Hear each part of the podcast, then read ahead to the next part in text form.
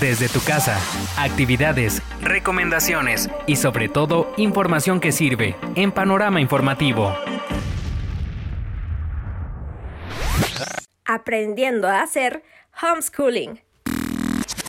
Ahora que los niños están tomando clases en casa, tenemos el reto de aprender a organizar nuestro tiempo para realizar las actividades escolares y también para las labores del hogar.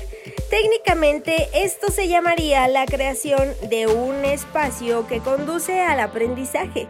Pero ¿cómo logramos esto sin fracasar? Bueno, pues tenemos que apropiarnos ahora del término homeschooling, que básicamente es el proceso en el cual los niños son instruidos por los padres en sus propios hogares.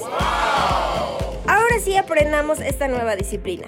Administrar el tiempo. En esta nueva etapa de aprender en casa y con la nueva condición de la cuarentena, como antes ya lo hemos platicado, necesitamos designar horarios específicos.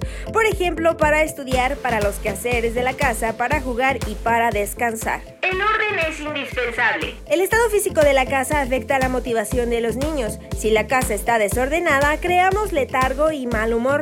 Así que es mejor que juntos se comprometan a tener la casa limpia. Por ejemplo, que los pequeños tiendan la cama enseguida de levantarse, lavar los trastes después de cada comida y al término del estudio levantar los útiles paz y silencio. Para un correcto aprendizaje debe haber tranquilidad en tu casa, como si estuvieran en el salón de clases, sin música que sea distractor, sin la televisión encendida y sin dispositivos móviles, a menos que sean de mucha necesidad para las clases y tareas. Por último, hay que practicar las buenas conversaciones. Hay que sustituir las pláticas ociosas por diálogos intelectuales. Evitemos chismes, necedades y bromas pesadas. Más bien comenten acerca de historia o quizá de política no olvides que es muy importante preguntarle a los niños qué aprendieron en el día.